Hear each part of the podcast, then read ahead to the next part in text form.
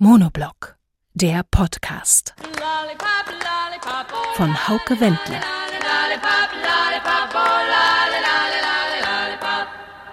Ich erzähle Ihnen und euch in diesem Podcast vom meistverkauften Möbelstück der Welt. Es steht nicht nur überall, er liegt auch überall auf Wiese, Wald, Feld, Fluss. Acht Jahre habe ich recherchiert, um einen Dokumentarfilm und diesen Podcast über einen Plastikstuhl zu machen. Eine weite Reise, denn auf der ganzen Welt gibt es über eine Milliarde Plastikstühle.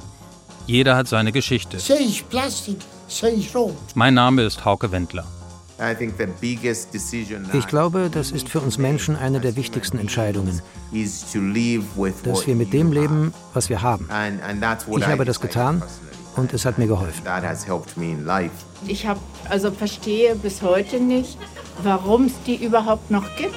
Monoblock, das meistverkaufte Möbelstück der Welt.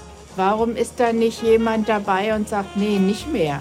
Der Podcast von Hauke Wendler in der ARD Audiothek.